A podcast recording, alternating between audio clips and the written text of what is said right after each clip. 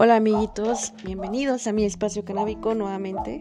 Ahí estoy muy contenta que, que, escuchen mis, mis podcasts y no sé, me hace sentir bien. Y aparte esto es como una terapia, ¿no? No lo hice así como, ah, escúchenme, es como una onda como rara que tuve que, bueno, ahí les cuento con, con mi, tuve que hacer con, con mi psicóloga. Y, eh, y fue como un sal, ¿no? Habla, no sé, hay veces que la gente se calla mucho y yo tengo muchas ideas que compartir y conocimientos. O sea, no es todo. Yo sé que voy a conocer, que hay gente que conoce más que yo y ojalá se hagan presentes porque me gusta aprender demasiado. Bueno, e, este tema es un poquito eh, como no conocido, lo podría decir de esta manera, ya que varias, em, no sé, como que es un, lo podría llamar contra, no sé, nunca he hablado como un contra, no lo podría llamar contra, pero sí un aviso, ¿no? Para todas las personas que, que lo hacen y pueden tener una cirugía pronta. Estuve leyendo hace dos días, si no me equivoco, una página en Facebook que subió una imagen, no, una imagen, una noticia, la verdad, no recuerdo, donde decía que, este, si fumas, eh, hay gente que se levanta a media cirugía, no sé si me expliqué bien, y cuando lo vi dije, ah, esto me suena familiar y me metí a los comentarios y ¡boom! Eran demasiadas personas consumidoras eh, de, marihuana que hablaban sobre sus experiencias cuando tenían una cirugía. Y eh, la anestesia no, no funcionaba, más bien no este, duraba tanto, yo creo que esa palabra correcta, porque de que funciona, sí funciona, y lo digo por experiencia propia, ahorita les contaré. Y eran personas así que decían, no, que me dormí, que me levanté a media cirugía, y aquí explica, eh, bueno, estuve haciendo una investigación, me gustaría que, lo tomaran en cuenta para que no se vayan a espantar como me fue a mí. Muchos o pocos sabrán que yo tengo una patología, me gusta decir patología, no sé, es padre, eh, en, la, en la espalda, en la columna vertebral, que me la detectaron a partir de que yo me fracturé un disco de la columna. Entonces me pusieron una prótesis y ya se dieron cuenta que, que tengo escoliosis y un quiste de Tarlop que creo que se llama Tarlop si no me equivoco, que aparece en la columna, ¿no? Como que se infla como si fuera un globito.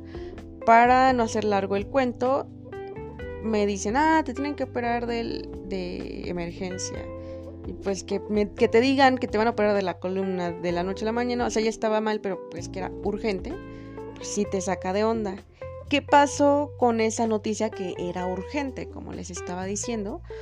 Pues no pude desintoxicarme de cannabis, ¿no? Como les comentaba, con el médico eh, que me vio, me, como era tan urgente porque podrían morir varios axones, creo que porque presionaba la, la médula espinal, este, ¿cómo se llama? Me comentó que era de llano, pero él no sabía que consumía marihuana hasta que estaban literalmente en, con la anestesióloga, anestesióloga perdón, hablando.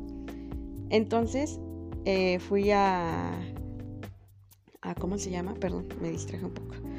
Eh, pues ya no me desintoxiqué, eh, me dicen que pues debo tener ayuno, shalala, shalala. Y pues me ponen en la camilla, ¿no?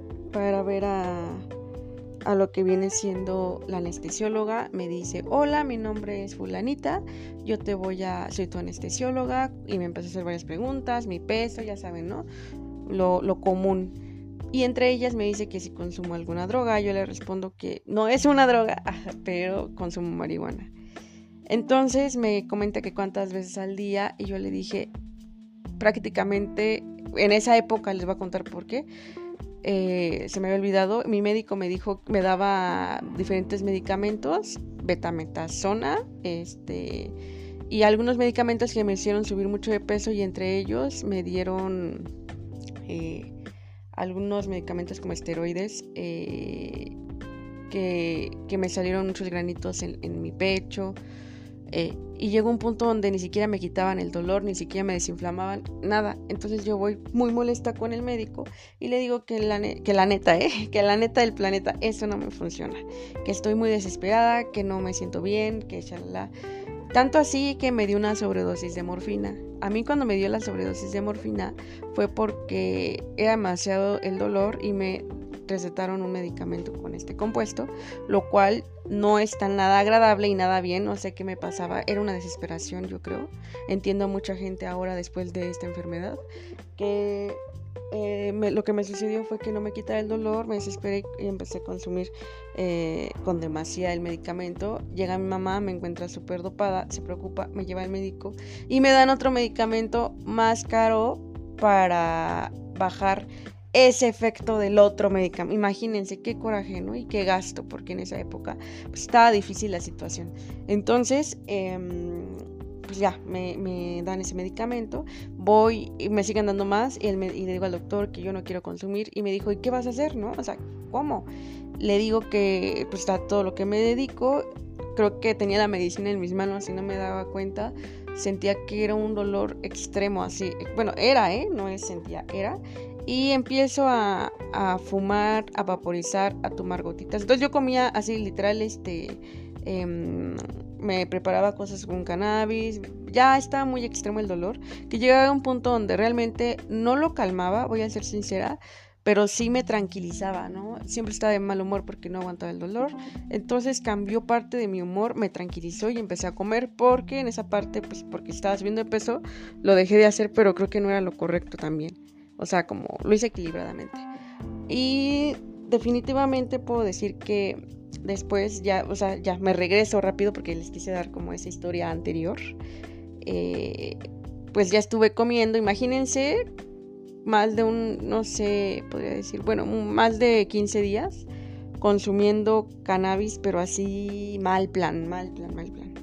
Entonces, ya el siguiente, pues me quedé, no, literal no me quedé ni 24 horas como tal sin THC en la sangre, bueno, como porque pues todo el en todo momento lo hice, ¿no? El punto aquí fue que ya me, me regreso a lo de mi anestesióloga y le cuento todo lo que les llegué a platicar, porque lo consumía y todo ese rollo. Y ya, eh, me pusieron, la, la, la, o sea, estaba la verdad súper, súper nerviosa. Yo sabía, o sea, yo pensaba, más bien, yo pensaba, yo pensaba que me, como que iba a pasar, que me iba a morir, no sé, es que era una operación muy, muy como... Mm, pues era la, cirugía más eh, peligrosa, podría decir, que me, a la que me había sometido. Entonces, lo peor de todo fue que la anestesióloga me dijo que me iba a meter un tubo hasta, la, hasta los pulmones, no sé, no le entendí. Y fue así de que, ay, no, no, no, o sea, ¿cómo? ¿Me vas a intubar? Y me dijo, sí, y, yo le respondí, no me hubieras dicho eso, o sea, creo que le tengo más miedo a eso a que me vayan a tocar la columna, pero bueno. Entonces, ya me, dijeron que respirara y, pues ya, me, dormí. Pero bueno, antes de llegar, así había como, parece que me iban a, a cambiar, no sé, la cabeza o algo, había demasiada gente. Había, bueno, me, el ortopedista, si no me equivoco, un neurólogo por la, este, porque se comprometía la médula espinal, no sé, un rollo, no les voy a mentir, pero bueno, ya. Había mucha gente ahí, entonces me costaba trabajo, no sé, no me encontraban como la vena, shalala, shalala. Ya me, me quedé dormida y cuando lo último que siento, imagínense, fue que estoy boca abajo y se escucha el pip, pip, pip, ya saben, ¿no? Pero estaba como, no sabía qué pedo, o sea, estaba como en otro mundo y nada más este, quería abrir los ojos, pues me, pusieron cinta en los ojos, ¿no? Entonces dije, ¿qué onda? O sea, no sabía qué pedo, me levanto a media cirugía de columna y quería hablar porque me empecé a desesperar porque no veía, pero yo no sabía que tenía cinta y que estaban operándome de la columna, o sea, no, eso no pasó por mi mente. Eh, y de repente empiezo a toser porque se me empecé, o sea, quería hablar, pero ya estaba intubada. Entonces, o sea, imagínense ahorita en cuestiones de COVID eh, y toda esa onda, a lo mejor no es lo mismo, no sé, no sé. No me quiero comparar porque, pues no, ahorita está súper culero todo eso. Pero ahora recuerdo qué sentí yo cuando estaba eh, con esa intubada, ¿no? Imagínense la gente ahorita, no, no, no, no, qué horror.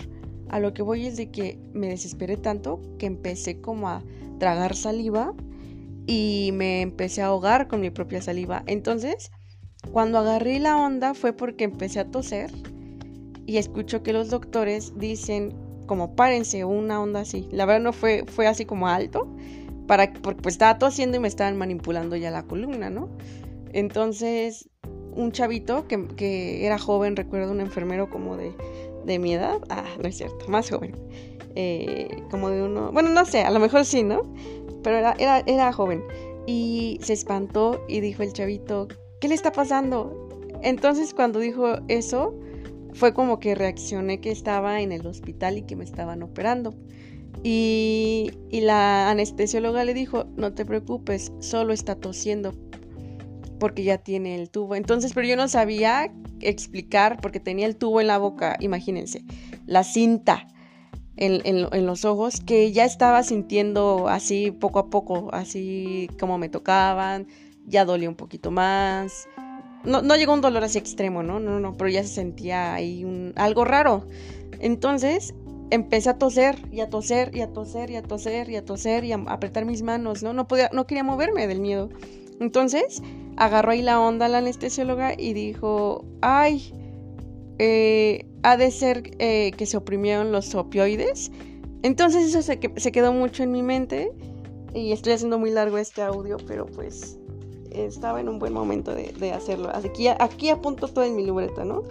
Y me di cuenta que este es un buen tema para hablar de mucha, con mucha gente, ¿no? Voy a partir a que se me quedó eso grabado en la mente de que oprime los opioides.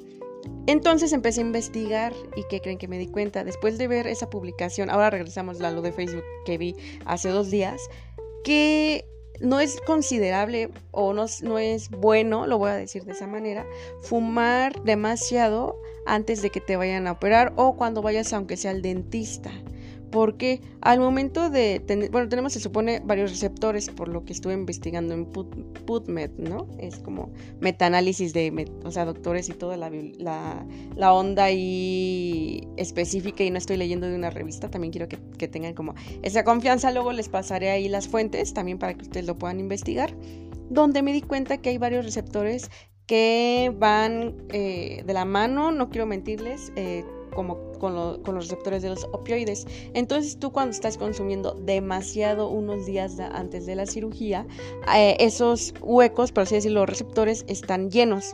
Voy a hacer como una, breve explicación muy al aire, o sea, para que entiendan todos. Entonces se llenan, esos huecos ya están llenos con, un, con una anestesia, ¿no? Que se llama THC, CBD y todos los cannabinoides, o sea, se llama marihuana, punto.